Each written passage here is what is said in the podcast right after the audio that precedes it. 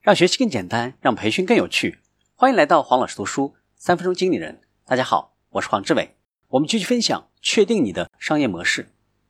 第九种商业模式：专业服务公司。这种模式是指将价值主张过程交由专业的服务公司去做。这些服务公司为了提供专业的服务，就会在新人当中培养骨干人员，将这些人安排到市场上去。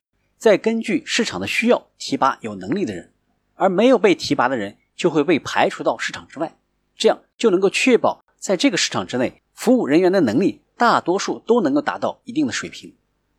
专业服务公司的典型代表，比如说麦肯锡、埃森哲等这样的咨询公司，在咨询公司一般都是从助理升到经理，再升到合伙人，在这个晋升过程当中，有人升职，就一定有人被淘汰。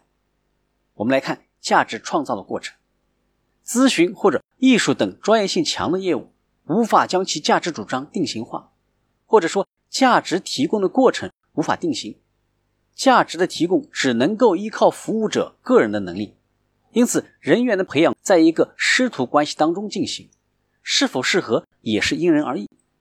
在咨询和艺术等领域，选人是非常重要的，这就需要用到专业服务公司这种模式。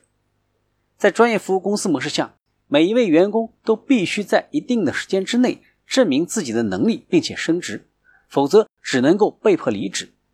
这种机制被称作“不进则退”，进是晋升的进。处于成长时期的员工是在低工资下积累实战经验，磨练自身的能力，证明自己能力之后得到晋升，工资随之提高。这种模式既能够培养出有能力的专家。又能够达到筛选的目的。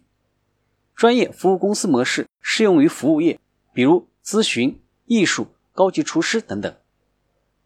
今天的分享就是这样，请关注黄老师读书，每周你都将收到我们推送的黄老师读书的文字版本。给我三分钟，还你一个精彩。我们下期见。